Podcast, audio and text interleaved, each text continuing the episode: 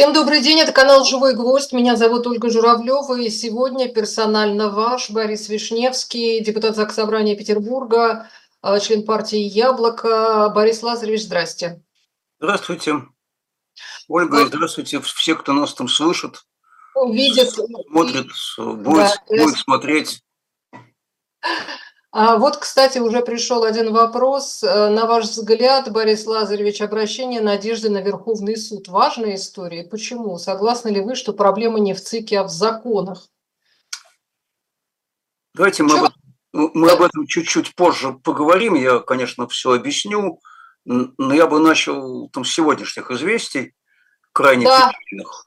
Конечно. Э, я просто сразу скажу, если вдруг кто-то еще не заметил, то э, Борису Горлицкому изменили э, штраф, который ему назначила раньше суд, апелляционная инстанция усугубила его приговор до пяти реальных лет заключения. Ну да, это очередная демонстрация обществу такого сталинского принципа, что органы не ошибаются. Это очередная акция устрашения, конечно же, причем должно показать, что даже такие академические ученые, совершенно мирные люди, критики режима, но весьма умеренные, никогда не выходившие за рамки, как э, Кагарлицкий, и то не застрахованы от того, чтобы попасть в жернова политических репрессий. И если решение суда первой инстанции – многим, в том числе и мне, представлялось, ну, если не как победа, потому что, в общем, э, трудно называть победой осуждение человека, присуждением крупного штрафа, но хотя бы, что называется, могло быть гораздо хуже. Хорошо, что не посадили. Я, как и все, еще радовался, что дело обошлось штрафом, а не посадкой. Но правоохранительные органы не успокоились и решили, что приговор это слишком мягкий, пусть сидит. Что, собственно, вот сегодня и произошло, это, конечно, крайне печальное событие, причем в один день с этим э, отклонена апелляция на меру пресечения Жени Берковича и Светлане Петричук, э, которые тоже сидят в СИЗО по обвинению в том же самом якобы оправдании терроризма. И, конечно же, любому непредвзятому человеку, как и в истории с Кагарлицким, так и в истории с Берковичем Петрищук, понятно, что все это притянуто за уши абсолютно. Ничего там похожего нет ни на какое оправдание терроризма, но люди сидят. Вот Кагарлицкий сейчас может отправиться в колонию, а Беркович и Петричук э, сидят в следственном изоляторе, люди, э, никого не убившие, никого не ограбившие, авторы пьесы, получившие там две золотые маски – и тем не менее упорно отказываются менять меру пресечения, ну хотя бы на домашний арест. И тоже вот еще одно, знаете, примечательное совпадение, только вчера вечером прочел, кажется, это было в Крыму, где какой-то персонаж, который там командовал какой-то ротой народного ополчения, получил три с половиной года за жестокое убийство человека. Ну, поскольку социально близкий. Вот сравните за убийство три с половиной года, а за комментарий в сети к Горлицкому пять. Ну а э, Алексею Горнову за выступление на Совете там, депутатов семь и так далее и тому подобное. Эти списки можно множить, к сожалению. И, конечно, это все чудовищно совершенно. И я хочу обязательно воспользоваться этим эфиром, чтобы высказать мою всяческую поддержку всем политическим заключенным, которые сидят у нас их уже больше 800. В стране это чудовищная цифра совершенно. Э, мы вот э, в Яблоке раз в месяц обязательно в Петербурге, в Москве, в других городах мы проводим Кваксу, это вечер открытых и писем политическим заключенным. Обязательно в конце каждого месяца к нам приходят люди, в Петербурге тоже приходят люди в наш офис, наш Полярный 13, и уже по нескольку там сотен открытых и писем пишут самым разным политзаключенным. Это и Беркович, и Петричук, это и Володя Кармуза, и Юрий Дмитриев, и, и Илья Яшин, и Алексей Навальный, и очень многие другие. Э, и, э, конечно, когда потом мы получаем письма от них ответные, то мы понимаем, что это происходит все не зря. Вот к нам недавно пришел очередной ответ от нашего товарища по яблоку петербургскому Василию не устроивает, совершенно замечательный, молодой, там, светлый человек, который в Москве сейчас сидит в СИЗО и обвиняется аж по шести уголовным статьям. И раз за разом он от нас получает открытки и письма, а нам он говорит, что очень важно, чтобы вот эта ниточка мусволи не прервалась, потому что то, что помогает выдерживать эту несвободу, это ощущение, что человек э, не забыт. Это очень э, важная история. Я надеюсь, что все-таки мы доживем до тех времен, когда у нас вообще не будет политических заключенных. Но есть еще одно, о чем обязательно хотел бы сказать. Вы знаете, эта вещь тоже совершенно чудовищная. Мне много раз приходилось быть на судах, на разных политических процессах. Это и на суде у Саши Скочеленко, а мы с моим коллегой вот, по фракции Яблоко Александром Шушовым были в том числе и на последнем слове на оглашении приговора, и на суде у Ольги Смирновой, и у других. Мы э, видим, как ведут себя прокуроры, представители обвинений. Вот э, когда на это все смотришь, то, честно говоря, как-то сразу вспоминается старый-старый фильм. Помните «Адъютант его превосходительства»? Вот хочется спросить, поручик, была ли у вас мать? Потому что мы видим перед собой такие воплощенные функции в синих мундирах, которые, получив соответствующую команду, без малейших сомнений и колебаний требуют максимально жестокого наказания людей, которые, вообще говоря, не совершили никаких преступлений, не совершили ничего общественно опасного. Их деяния, их вина не доказаны. Но это совершенно им не мешает требовать э, максимально сурового наказания. Причем все чаще и чаще это достаточно молодые люди, недавно сравнительно, видимо, получившие юридическое образование, пришедшие там работать в прокуратуру. Вы знаете, то, что сейчас правоохранительные органы во многом наполнены вот такими людьми, вот это очень страшная история. Потому что ведь времена же изменятся обязательно. Я надеюсь, что все-таки скоро. Вот что делать? Где искать других людей?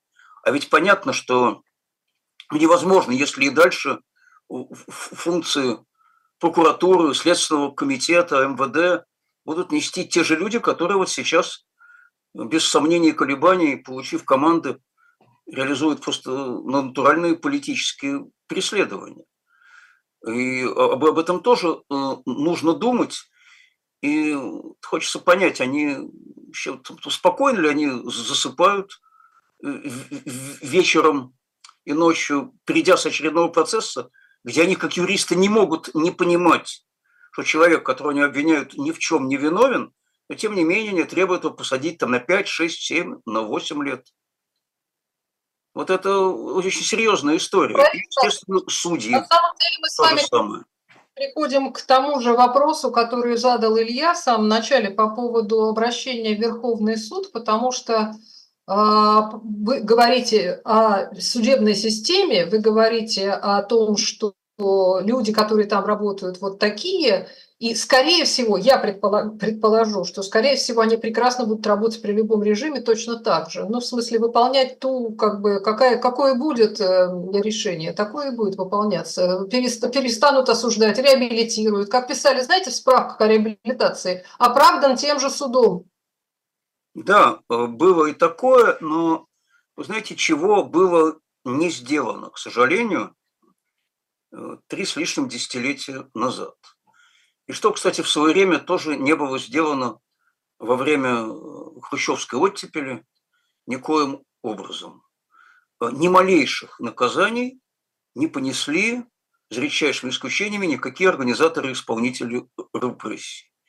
И если можно еще говорить, что в времена хрущевского оттепели, собственно, те, кто ее проводил, тоже во многом относились к числу организаторов этих же репрессий, то уж э, в начале 90-х, там, в том же 91-м, были все-таки возможности для э, очищения, в том числе и государственных органов, от людей, которые ну, прямо были причастны к прежним политическим репрессиям, для перестройки судебной и правоохранительной системы. Этого не произошло вот все осталось в том же виде практически, что и было. Никакой судебной реформы проведено не было. Единственное, что вообще мы увидели за 30 с лишним лет, это то, что у нас появился отдельный следственный комитет, отдельный от Генеральной прокуратуры. И все. И та же система подготовки кадров, а самое главное, та же установка на то, чтобы реализовывать любую команду начальства, не думая, э, э, объяснять при необходимости, что чего хочет начальство, то и законно. Это, кстати, не только к политическим процессам относится, это относится к очень многим гражданским процессам, потому что мне вот с коллегами приходится много участвовать в судах по градозащитным вопросам, и там мы встречаем и юристов администрации, и судей, и прокуроров, которые, в общем, ведут себя практически так же, что если власть что-то решила, то ни в коем случае нельзя дать это оспорить, и все силы надо бросить на то, чтобы доказать, что это закон. А что касается обращения Верховный суд, о котором меня вначале спрашивали, я думаю, что Илья не хуже меня знает ответ. Э, и, знаете, как говорил замечательный польский сатирик Станислав Ежелец, стыдно подозревать, когда вполне уверен. Ну, конечно же, это обращение Верховный суд, оно ничего не даст. Э, Все это будет оставлено в силе. И оставлено в силе это будет э, по той простой причине, что у нас созданный механизм регистрации кандидатов на выборах, особенно на президентских, он вообще является уже давно не юридическим, а политическим. Вот я э, могу сказать, что много раз, наверное, десятки раз приходилось собирать подписи для участия в выборах самого разного уровня, начиная от муниципального и кончая президентским. И на сегодняшний день правила этого сбора таковы, я вот делал об этом недавно, большой довольно текст. В «Новой газете», может быть, те, кто нас смотрит или слушает, им заинтересуются, там очень подробно это описано, я сейчас просто не буду во все подробности удаваться, но смысл очень простой, что при тех правилах, которые есть сейчас, при том минимально допустимом проценте брака, который есть сейчас, это вообще э, сделать настолько сложно, что отказать можно любому. Вот вообще любому. Как ты честно все не собирай, но человеческий факт существует, человек же ошибается.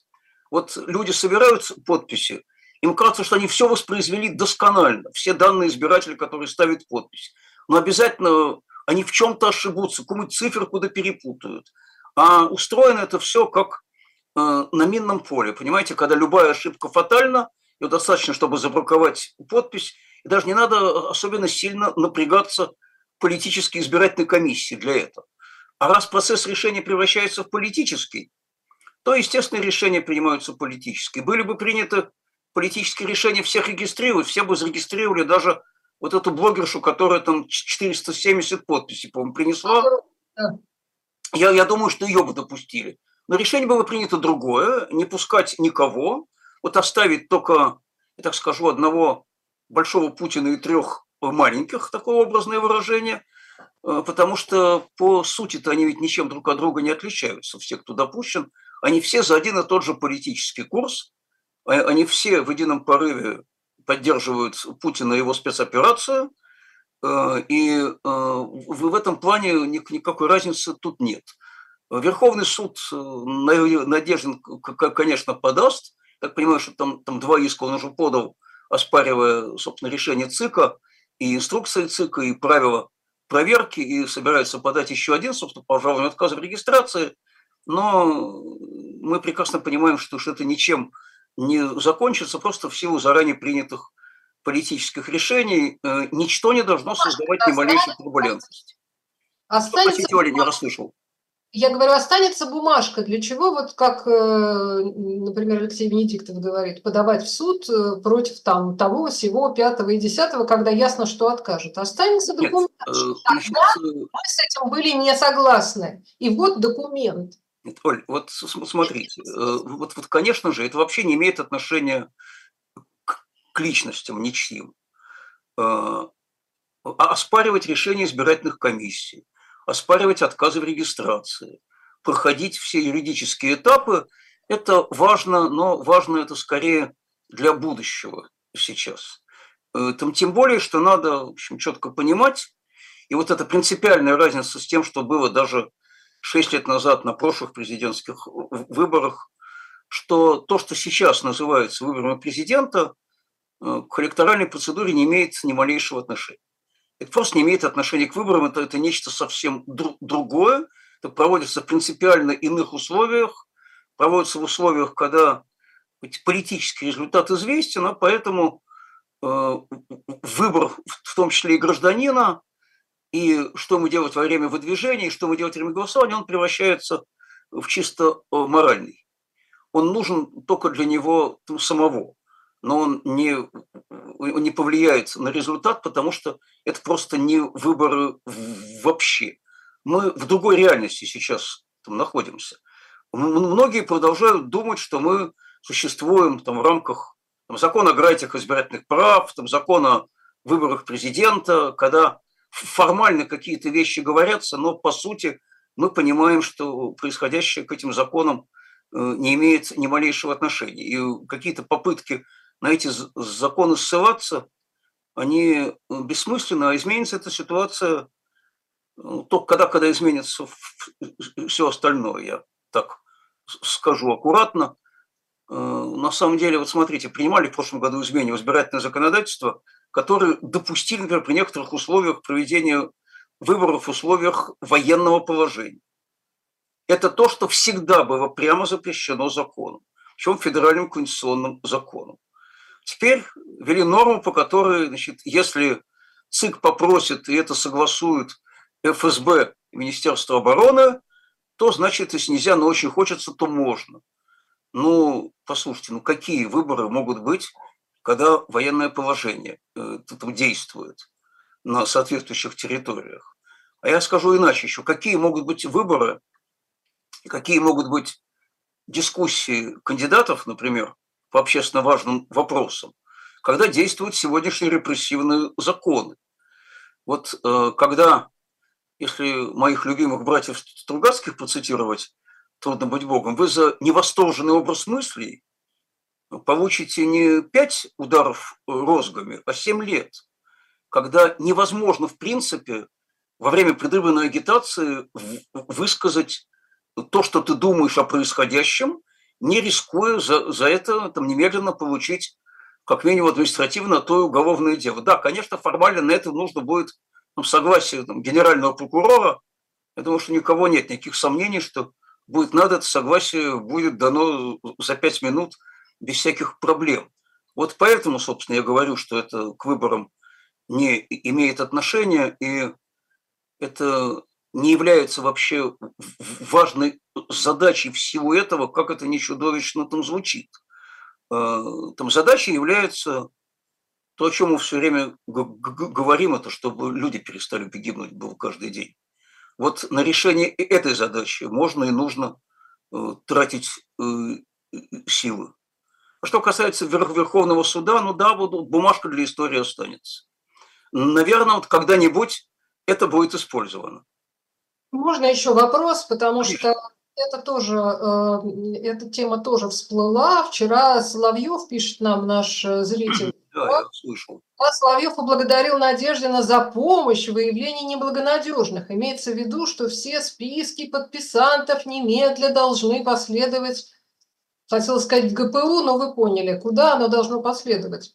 Э, ну, понятно, что это э, личная Соловьевская, так сказать, э, идея, но тем не менее страшно ставить подписи. Ведь это тоже существует. Ну, знаете, я не думаю, что что-то последует. Могу привести очень простой пример. Вот осенью прошлого года были выборы в стране, и в ряде регионов мои коллеги из Яблока тоже собирали подписи на свою регистрацию. Были люди, которые от нас записывались наблюдателями, а все наши кандидаты шли на выборы с открытой антивоенной позицией. Они все шли под лозунгом «За мир и за свободу». В общем, никому из тех, кто нас поддержал, ничего не было. Вот никаких последствий, слава богу, для них не случилось, хотя, конечно, было давление на, на, на самих кандидатов и задерживали, и протоколы составляли. Но, тем не менее, у граждан, которые их поддерживали, никаких неприятностей не возникло. Я не думаю, что у тех, кто подписался за надежды, будут какие-то неприятности. Скорее, просто Соловьев пытается таким путем в очередной раз показать, э, какой он значит, преданный и верный.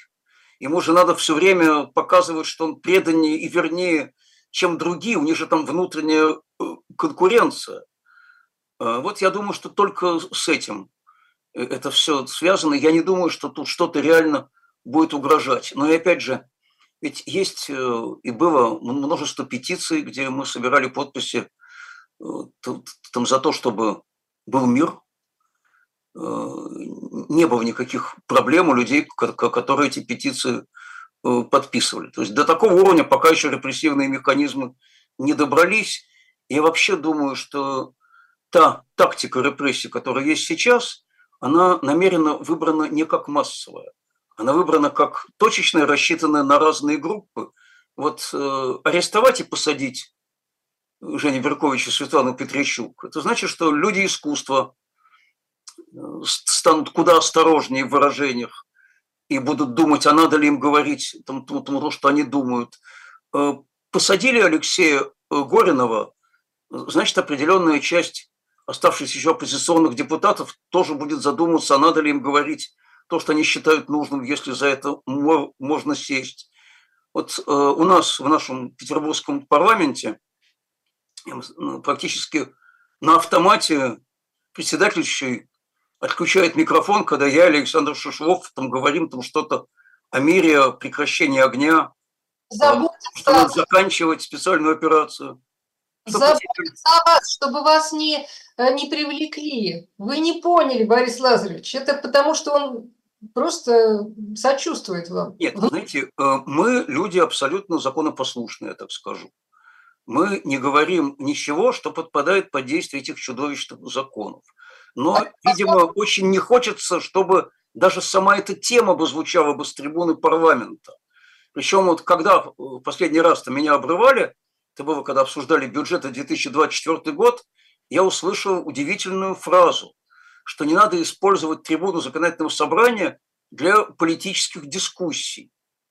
Ну, парламент не место... Ну, мне сразу вспомнилась великая фраза Грызлова, что, думаю, если спрашивается, а где же еще вести-то политические дискуссии, как э, не на парламентской трибуне? Ведь не только же мы это делаем, вот наши коллеги и в Москве об этом говорят, в Московской городской думе, где есть и Максим Круглов, и Евгений Бунимович, и Сергей Митрокин, э, и в Карелии, где есть Эмилия Гардовна Слабунова, в Пскове, где есть Артур Гайдук. В общем, везде, где можно, мы про это Э, говорим.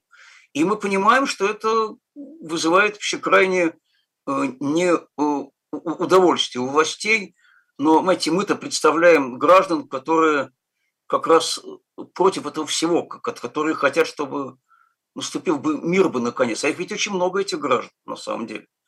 Я понимаю, что все опросы в репрессивное время, они почти бессмысленны, потому что они во многом показывают уровень страха, но, но даже во время такого страха вот по итогам прошлого года э, уже давали, что больше половины граждан, они бы согласились, если были бы приняты решения сказать, э, о прекращении огня и о мирных переговорах. И этим людям же нужно политическое представительство. Вот мы в регионах и стараемся им это политическое представительство обеспечивать, и надеемся, что нас все-таки услышат когда-нибудь, что власть это услышит и начнет действовать. Да, пока подвижек мы не очень видим, вот, к сожалению. Большому вот, был на живом гвозде в субботу Григорий Явлинский, и он вспоминал, что вот год назад в «Новой газете» напечатали его статью, что называлось «Прекратите», и после которой просто шквал вообще помоев на нас обрушился, хотя, собственно, позиция партии о том, что нужно заключить соглашение о прекращении огня и остановиться, она на протяжении двух лет такой высказывалась. Но вот что важно, Явлинский об этом напоминал в эфире, я еще раз об этом напомню. Ведь все, что там было написано, оно все вот ровно так и получилось. Вот ровно так по итогам прошлого года практически не изменилась ситуация на линии соприкосновения, только погибло еще больше людей. И хочется сказать, ну вот еще сколько должно погибнуть, чтобы политики, принимающие решения, бы поняли, что надо останавливаться. Ну, если большинство граждан страны будет демонстрировать такие настроения, то рано или поздно к ним нужно будет прислушаться. Я на это очень надеюсь. Вот я как раз хотела по поводу демонстрации настроения. Это э, единственное, что осталось. Но демонстрировать настроение тоже очень сложно. Поэтому я вас верну к теме выборов, хотя мы знаем Давай. прекрасно, как, как у нас обычно Владимир Владимирович объясняет, что он как бы идет на галеры, когда избирается. А, потому что некому больше, а все остальные, они за власть борются, и поэтому с ними не надо иметь дело. А, и, кстати, в дебатах он тоже, видимо, поэтому не участвует. Но никогда не, не, не участвует в дебатах, да. я понимаю, почему. Ну, это понятно, как бы давно привыкли. Но дело в другом. А, Все-таки, как вы считаете, понятно, что кандидаты друг от друга отличаются не принципиально. То есть есть один кандидат и все остальное. Но не, не является ли голосование за любого другого кандидата а, все-таки высказыванием своей позиции? Как еще продемонстрировать позицию, что вы не согласны с основной, э, основным трендом? Как еще? Знаете, есть разные способы демонстрирования этой позиции. Вот э, крайне вредным, с моей точки зрения, является опять наступать на те же самые грабли, Опять, опять голосуйте за любого другого. Это мы уже все видели в 2011 году, Ольга. Я надеюсь, что вы это помните. И, наверное, наши слушатели это тоже помнят. Это привело к тому, что в Думе оказалось огромное количество депутатов о справедливой России от коммунистов. Ну, посмотрите там сегодня на них и посмотрите на эти партии. Что касается всех кандидатов, кроме Путина, на этих выборах, нет, э, нет шансов. Уже на факты опираться. Нет, я о другом хочу сказать. Посмотрите на результаты думских голосований, они открыты. Вот за что я благодарен Государственной Думе, говорю без всякой иронии, за то, что много лет там открыты все результаты поименных голосований. Все можно посмотреть. Вот в нашем питерском парламенте только полтора года назад удалось этого добиться. До этого Яблоко вот лет 20 этого требовало, чтобы все голосования были поименными и все данные были открыты. Вот, вот наконец теперь это есть. А в Думе это есть уже давно. И ну, по, по всем же практически репрессивным законам все эти пять думских фракций, все эти, я бы сказал, пять партий Путина в разных костюмах голосуют совершенно одинаково. Я вот сегодня вот читаю, что внесен закон о том, что можно будет признавать нежелательными иностранные организации с государственным участием. Э, вот э, это может к чему привести? Ну, к тому, например, что число нежелательных попадет э, там, там радио, там «Свобода», или Deutsche Welle.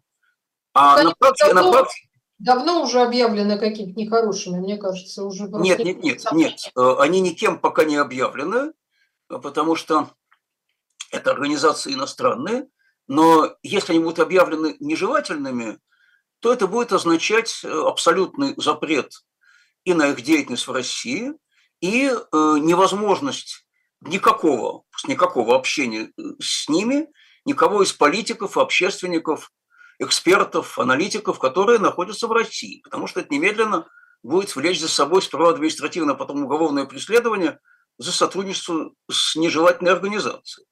Это значит, что будут закрыты все возможности э, у них э, брать в России какие-то комментарии, и будет полностью запрещена во всем их деятельность. Так вот, авторами этого закона являются представители всех пяти думских фракций, как, собственно, и многих других э, репрессивных там законов, они все под этими подписываются. Значит, что делать людям, которые хотят выразить свой протест? Я скажу так, вот э, ни в коем случае не вот это вот голосование за любого, кроме, потому что это никакой не протест вообще. Формы есть юридически различные, они по закону допустимы, э, я пока никаких рекомендаций там точных давать не буду, я скажу, что можно. Значит, ну, человек имеет право, во-первых, просто не ходить на выборы, это его законное право, и он может прийти на выборы и свой протест выразить тем, что он сделает недействительным ну, свой бюллетень. Такой аналог голосования э, против всех. Это легально, это законно, человек имеет право так проголосовать, Условно говоря, он взял и поставил плюсики во всех квадратиках этого бюллетеня. Эти бюллетени подлежат отдельному подсчету. В протоколе заседания избирательной комиссии обязательно учитывается общее число недействительных э, бюллетеней. И э, поскольку голосование против всех не существует, это вот такой его аналог. Я хочу напомнить, что некоторое время назад мэр Москвы Сергей там, Собянин, я не помню, какие-то точно были выборы, он публично вполне заявлял, что если вам никто не нравится, вот можете пойти, значит, и всех зачеркнуть. Это я мэра Москвы, там цитирую, на всякий случай. А, да, и, и, и есть и такой способ для выражения своего протеста, причем этот способ, он с точки зрения закона о выборах, с точки зрения определения результатов, он э, там снижает процент голосов, поданных за каждого из кандидатов. Потому что результат каждого кандидата – это такая дробь, у в числителе сколько из него проголосовало, в знаменателе сколько э, участвовало в голосовании. А участвующие в голосовании считаются все, кто опустил бюллетень. Какой бы бюллетень этот не был. Те, кто не пришел, или те, кто пришел и забрал бюллетень с собой, они участвующие в голосовании не считаются, и вы их в этой арифметике нет. А те, кто пришел, значит, могут по-разному там, там себя повести. Вот, ну, хоть, э, у, у, у граждан есть еще время подумать. Единственное, что я вот совершенно точно могу сказать, что никакой принципиальной политической разницы между теми, кто есть сейчас в бюллетене, ее не существует. Они все за одно и то же в главном. Поэтому абсолютно... Считаете, простите, я должна, я должна это проговорить. А вы считаете, что даже если условный Дованков наберет там сколько-то, ну это реальные миллионы да, избирателей, ну вот сколько-то голосов, то несмотря на то, что он, это никак не изменит э, ситуацию с должностью президента, а, он как бы получит тем самым некое оправдание своей позиции. В этом проблема. Нет, смотрите, его позиция она такая же, как у Путина. Я понимаю, да, но разница никак не нельзя голосовать за, за, за него или там за Харитоном? Хотя я, честно сказать, за Харитоном не могу голосовать. Ну ладно. А я, я ни за кого, я ни за кого из них не, не, не могу голосовать, я вам скажу честно, Понятно. потому что я считаю, что ничем принципиально друг от друга не отличаются. Вот бывают такие ситуации, когда то меню, которое вам предлагают, оно непригодно целиком. Понимаете, вот э, вот нету не съедобно, я поняла. Вот, вот нету в нем ни одного там съедобного блюда. Я повторяю, я сейчас излагаю там свою личную точку там, зрения. Э, я э, понимаю, что еще больше месяца до, до голосования какие-то вещи еще могут измениться, но, но, но на данный момент я могу сказать, что ну, вот не, не, не буду я голосовать ни за одного из этих, потому что они все олицетворяют тот курс, который проводится сейчас. Вот это принципиально. Понимаете, вот поскольку, опять же, политический результат выборов известен, то стратегия голосования является моральной.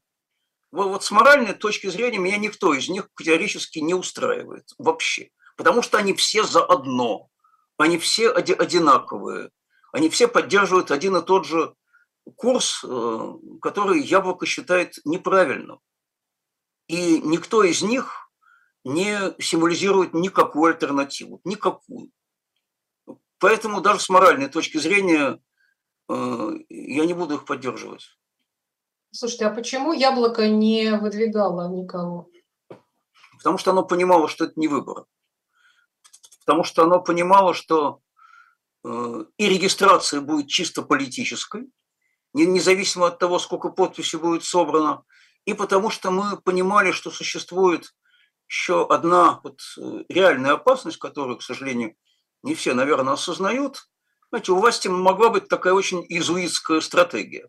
Учитывая, что результаты этого голосования, намеренно говорю голосования, а не выборы, они ну, просто полностью будут нарисованы. В ситуации, когда три дня голосуют, в ситуации, когда очень мало где есть камеры, и в, ситуации, когда очень мало где есть эта позиция члена комиссии с решающим голосом, все просто нарисуют. Так вот, представьте себе, что кандидат от яблока регистрируют, а потом рисуют ему слишком маленький процент. Что там? Нет, а потом, потом рисуют ему один процент. И потом говорят, вот видите, это все, кто против, а все остальные за. Вот мы наконец-то выяснили совершенно точно, сколько людей поддерживает курс Владимира Владимировича Путина, а сколько его не поддерживает. А все наши разговоры о том, что все это подделано, он говорит, ну, слушай, они же всегда же уже говорят, что все подделано. Вот суд этого не подтвердил, они нам ответят. Владимир Владимирович очень любит же уже всех отправлять в суд. Вот такая опасность тоже совершенно реально существовала. Каким путем можно было ее избежать этой опасности? Вот э, на, над нами много иронизировали, когда перед Новым годом Явлинский сказал, что если там 10 миллионов граждан заранее скажут, что они хотят выдвижения такого кандидата от Яблока, мы его выдвинем. А, мы ведь не просто так это говорили. А, не из нежелания кого-то выдвигать, что давайте принесите нам 10 миллионов подписей, тогда мы выдвинем. Если бы действительно такое число граждан подписали бы за выдвижение такого кандидата, причем подписались в интернете, не надо оставлять паспортные данные, просто или телефон, или электронную почту, любой контакт, то тогда потом, если сказали бы, что за этого кандидата проголосовало полтора процента избирателей, всем было бы очевидно, что это фальсификация. Но вот мы набрали 1 миллион 300 тысяч таких подписей. Это как раз вот примерно полтора процента от общего числа избирателей. И, к сожалению, большому, мне очень огорчительно, что так мало людей захотели на это откликнуться. Да, это не тысячи, и не десять, и не сто, это почти полтора миллиона, но это все равно ничтожно мало для того, чтобы потом всем было понятно, что ничтожный процент, нарисованный за кандидата от яблока, абсолютно не соответствует там, действительности. Вот поэтому при, при, принималось такое решение, могу сказать, что оно было, было очень тяжелым, но, но, но было очень непростым. Как правило, мы участвуем в выборах. Значит, получается, этот процент, в общем-то, справедлив. Э, нет, э, он несправедлив, потому что опросы показывают другое. Но этот процент показывает, к сожалению, э, вот, вот реальную активность людей, которые имеют протестные взгляды. Знаете, при опросе социологическом они готовы свои протестные взгляды высказать. А хоть чего-то для этого сделать, они, как правило, готовы не всегда. Из разных соображений. Может, потому что не было никогда такой традиции заранее спрашивать у граждан, хотите ли вы, чтобы был такой кандидат. Может, потому что кто-то опасался каких-то преследований. Я не знаю, по какой причине это произошло. Мне, мне, мне не очень огорчительно, что так произошло. Я рассчитывал, скажу честно, на куда больший отклик. Но отклик получился такой, какой он получился. И вот в этой ситуации принималось там решение в этих выборах не участвовать. Но это же не единственные же выборы в стране. Во-первых, в этом году и губернаторские, и муниципальные выборы, и выборы Московской городской думы, и мы постараемся в этих, в этих выборах везде, где возможно, участвовать. самое главное, что как бы ни проходила процедура голосования, что бы ни происходило бы во время ее, мы э, считаем важнейшей задачей сейчас добиваться прекращения огня. Вот мы для этого работаем. Потому что если оно не произойдет, если и этот год будет происходить так же, как прошлый, полкилометра туда, километр сюда, и только новые цифры потерь, но ничего политически, к сожалению, не изменится в стране. А ведь ну, нашей задачей являются именно политические изменения.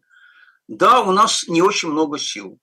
Да, мы понимаем, что хотя очень много граждан, они поддержали бы решение прекращения огня, но э, и их воля пока ни во что э, не воплощается. Самое главное, что нет политиков ни с той, ни с другой стороны, которые на это настроены. Вот это вот очень печально. Потому что речь идет о людях, принимающих решения. Вот люди, принимающие решения, не демонстрируют сейчас вообще готовности остановиться и начать разговаривать. А пока не остановились и не начали разговаривать, ничего принципиально не изменится, к сожалению.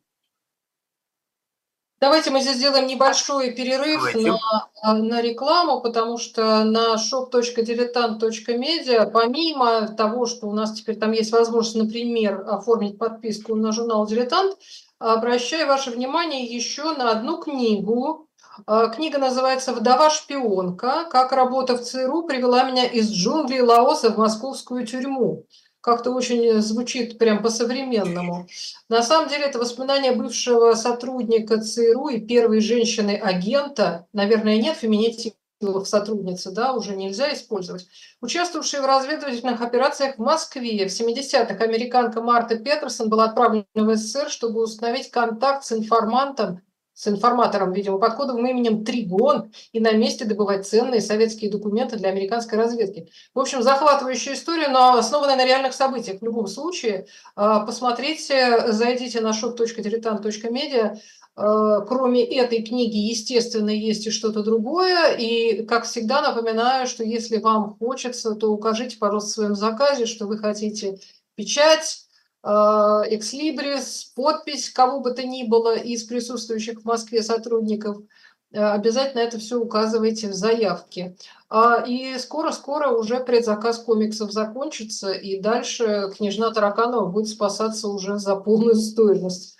Так что э, заходите на шоп «Дилетант», и нам приятно, и вам приятно, и все будут довольны. Возвращаемся. Оля, я бы очень да. попросил бы, если можно, подписываться на мой телеграм-канал, которое вот, называется «Вишневское время».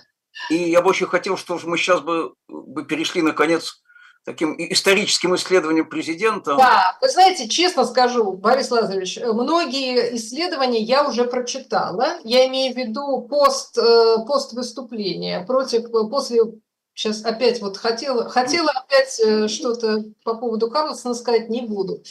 А после вот этого интервью э, уже про историческую часть высказались, я бы сказала, э, не только простые комментаторы, но и специалисты. Уже Тамара Эдельман написала, да, что я видел. как. Вот. Много уже людей высказалось.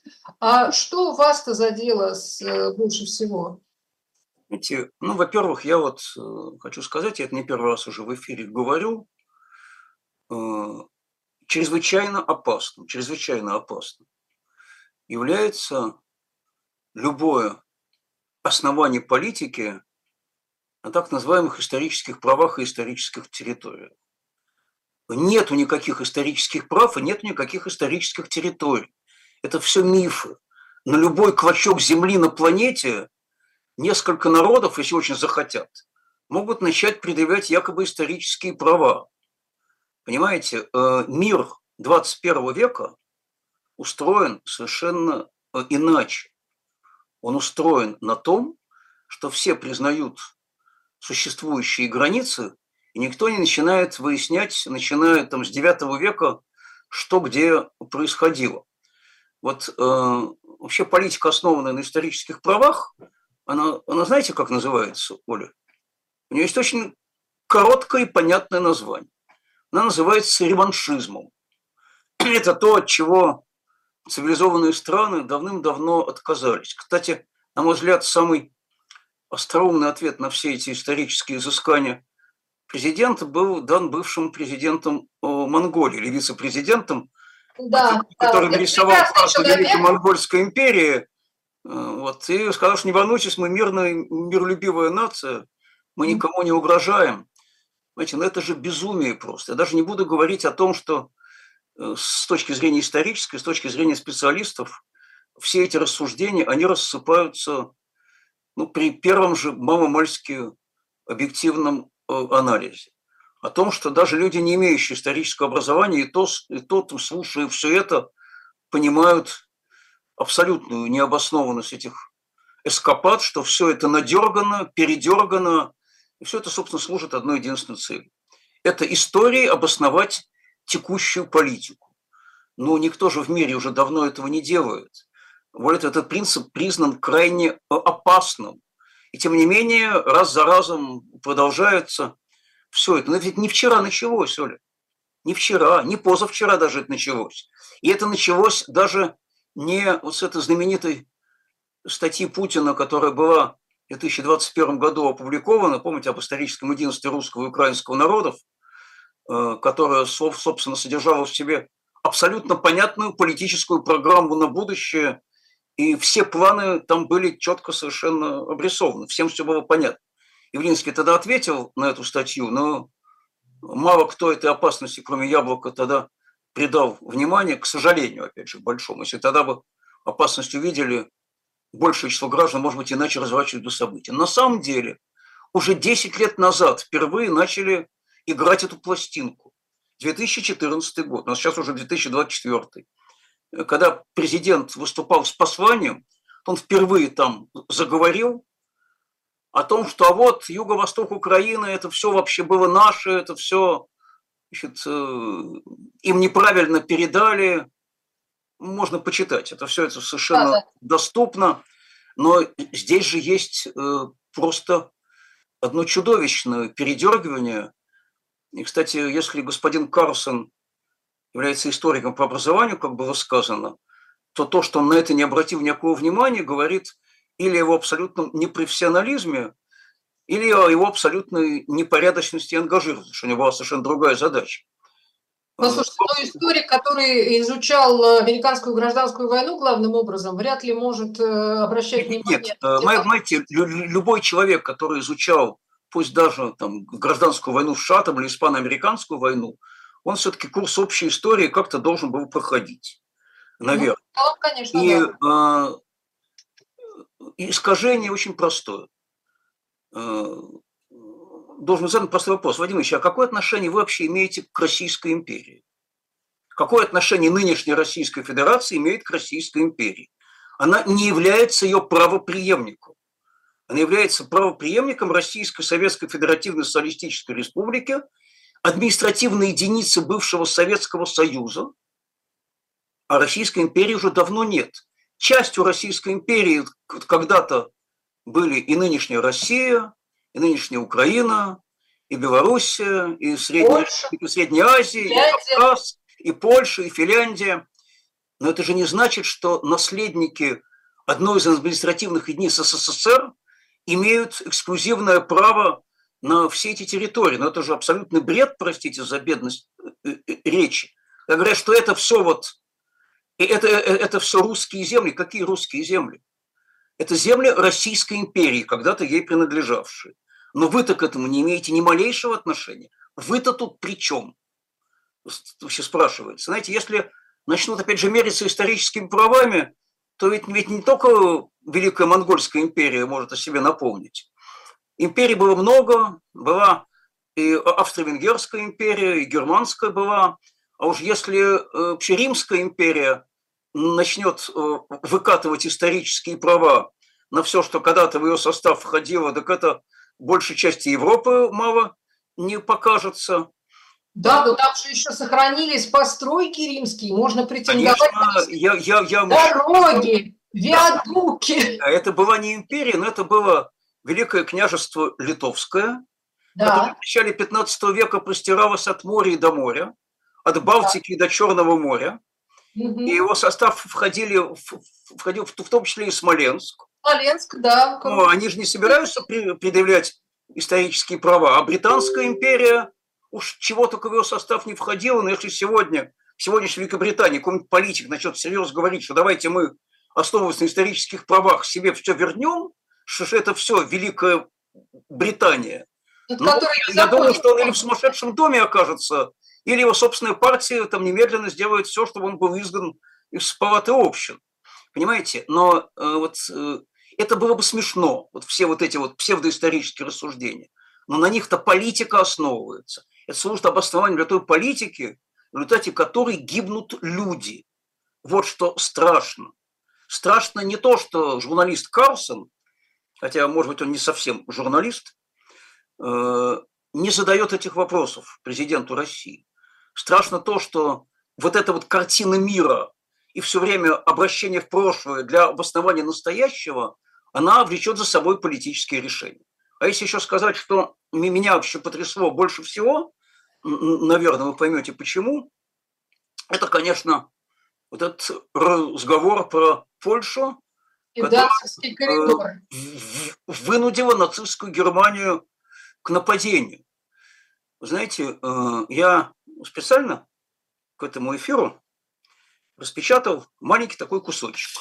Это из приговора Нюрнбергского трибунала, на который все время ссылаются наши государственные пропагандисты, политики, Министерство иностранных дел, все время там требуя ни, ни в коем случае там не сметь э, подвергать какому-то сомнению решение Нюрнбергского трибунала. Отступление от этого у нас по Уголовному кодексу называется реабилитацией нацизма. Так вот, э, в приговоре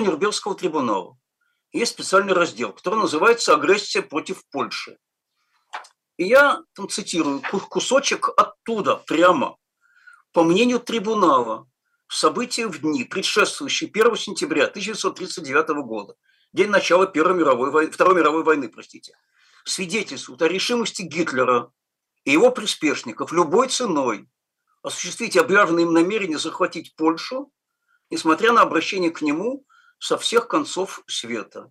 Имея перед собой все новые и новые доказательства того, что это намерение также придет к войне с Англией и Францией, Гитлер бесповоротно решил не отклоняться от взятого курса. Трибунал считает полностью доказанным, что война, начатая Германией против Польши 1 сентября 1939 года, была явно агрессивной войной, которая не могла впоследствии не превратиться в войну, охватившую почти весь мир, и обусловила совершение бесчисленных преступлений как против законов и обычаев войны, так и против человечности. Это приговор Нюрнбергского трибунала. Теперь вот положите рядом этот приговор и э, ответы президента России. Мне кажется, что разница между ними там достаточно очевидна. Вот это меня потрясло больше всего. И, и, конечно, крайне удивительным является тот факт, что Карлсон никак на это не отреагировал. Но уже истории Второй мировой войны-то его обязаны были учить. Он же должен был помнить, с чего она началась и как это все происходило. Вот эта вещь, э, я бы сказал, бы, там крайне печальная. То, что такое звучит в эфире, и то, что нет возможности в эфирах достаточно массовых вот на это все там, таким путем ответить. Понимаете, э, агрессия на, нацистской Германии против Польши, потом против там, Советского там, Союза, была там тягчайшим преступлением. Это признано приговором Нюрнбергского трибунала. И, э, на мой взгляд, совершенно недопустимы никакие разговоры о том, что Польша кого-то вообще вынудила на себя напасть. Я, я только не могу понять, вот кто вообще Путин это написал? Он же не сам же это все выдумывает просто из головы. Ему уже кто-то это принес, эти листочки, и сказал, что вот так и надо ответить. Борис Лазаревич, очень многие годы обсуждалась э, тема, что э, отрицательная селекция в окружении... Да? Э, она, она, она вот к этому и приводит. Это отрицательная селекция. Но, понимаете, э, делать не просто то, что там президент 25 минут рассказывает исторические справки. Но когда вот он публично говорит такое, ну, остается только... Всем остальным такое говорить не положено, как мы знаем, потому что оправдание нацизма – это у нас уголовная статья. Нет, э, вот я, кстати, с чем совершенно согласен, что никакое оправдание нацизма и реабилитации недопустимо. Так же, как недопустимо оправдание и реабилитация сталинизма, хотя у нас это не является уголовным преступлением, но мы видим, как по факту эта ползучая реабилитация происходит. Мы же видим, э, что у нас, у нас происходит с памятниками жертвам репрессий, как одни из них там сносят, э, да, да, другие уродуют. Мы видим, как в Петербурге по анонимным доносам исчезают таблички проекта «Последний адрес», а самое главное, эта реабилитация заключается не столько в уничтожении памятников репрессированным или в снятии табличек последнего адреса, она заключается в том, что у нас э, правосудие превращается в построенное по сталинскому образцу. Вот Володя Крамуза... кстати, речь пошла э, совсем недавно, и, кстати, от э, новых людей, если я не, ничего не путаю, что вообще-то с доносами пора заканчивать что надо уже как-то прекратить это дело. Я, я, я, я, я сейчас только закончу. Вот, вот Володя Кормозавтор, наш друг, единомышленник, которому мы тоже обязательно на каждом вечере писем политзаключенным, как и э, там Саше Скочеленко, как и Алексею Горинову, как и Ивану Сафронову, другим тоже всегда пишем письма, он когда-то сказал, что за сталинскими законами обязательно придут и сталинские сроки. И вот когда правосудие построено по сталинскому образцу, что органы не ошибаются, это и есть ресталинизация. Когда государство устроено так, что человек – ничто, а самое важное – это интересы государства, это тоже ползучая ресталинизация. Но что касается проекта новых людей, знаете, я не разделяю э, восторга части либеральной общественности по поводу этого проекта по очень простой причине. Э, я-то специально почитал телеграм-канал товарища Дованкова. В чем, собственно, суть этого проекта? Знаете, она в чем? Что вот направляются обращения, и если при проверке выясняется, что их много, они не подтвердились, то будет наступать административная ответственность, а потом еще и запрет на три года вести соцсети. Ну, послушайте, э, я как депутат направляю сотни обращений по жалобам граждан на всякие безобразия. Э, в больше чем половине случаев правоохранительные органы на это смотрят широко закрытыми глазами, никаких нарушений не находят, пишут, ничего не подтвердилось, ничего делать не будем. Все общественники, петербургские, московские, краснодарские, они прекрасно это знают, что это любимая позиция правоохранительных органов. Говорит, что ничего не подтвердилось. Поэтому вот жертва этого закона, на это, кстати, обратила внимание совершенно там замечательная краснодарская есть активистка э, Яна Антонова. Падут mm-hmm. не э, Мизулина, не Бородин, не депутат Луговой, не другие доносчики. А? И не ваш любимый Гурилев. Ну, конечно, ну, конечно, про Гулева сейчас пару слов успею еще сказать. А жертвы-то падут как раз люди, которые реально пишут жалобы на местные безобразия. Им скажут, вот видите, ничего же не подтвердилось, на что вы жаловались. Сейчас получите административный штраф, и три года не сможете вести социальные сети. С этим не так надо бороться. С этим надо бороться, во-первых, просто гласностью всех этих доносов, максимально это вытаскивать за ушко на солнышко. А во-вторых, с этим надо бороться, изменяя общественную атмосферу, чтобы вот эта вот профессия такого доносчика типа Мизулина и Бородина была не социально одобряемой, чтобы бы не залобы со студентами собирали, а чтобы не подавали руку, демонстративно отворачивались и встречали Улюку нему свистом, понимаете? Для этого должна атмосфера в стране измениться. А что-то Гурулева, напоминаю нашим слушателям, что когда этот генерал, депутат в октябре сказал, что Путина поддерживает 80%, а остальные это гниль, которую надо уничтожить, и я да. написал, естественно, там, там жалобу в Генеральную прокуратуру, и мне потом ответила МВД в Москве, что не нашли никакого экстремизма, мы пошли в суд. Вот спасибо моим замечательным адвокатам Андрею Черткову, Михаилу Бирюкову, которые это все вытащили, в конце концов, и МВД было вынуждено в суд принести материалы проверки. Это вообще чудовищно то, что там написано что никакого экстремизма в призыве уничтожить 20% населения э, не имеется. И еще ссылаются, знаете, на что? На заключение комиссии по этике э, Государственной Думы, где сказано, что это личное мнение депутата, и что это вот он такие выражения употребляет, значит, там, чтобы обосновать свою точку зрения. И прямо эксперты, которых привлекло МВД, они прямо пишут, что да, ну подумаешь, что надо уничтожить тех, кто не согласен с Путиным, это не призыв к насилию, это не оскорбление, это не, не дискриминация, это не разжигание ненависти и политической вражды. Я хочу напомнить, что Саша Скочеленко, который дали 6 лет за пацифистские ценники в магазине, у него как раз та часть этой статьи, которая предусматривает наказание еще и с э, обязательным возбуждением вражды и ненависти. Вот пацифистские ценники – это возбуждение политической ненависти и вражды а призыв уничтожить несогласных с Путиным – это не возбуждение вражды и ненависти. Но вот там что еще можно сказать про двойные там, стандарты? Я думаю, что этот пример, он, э, мягко говоря, очень и очень нагляден.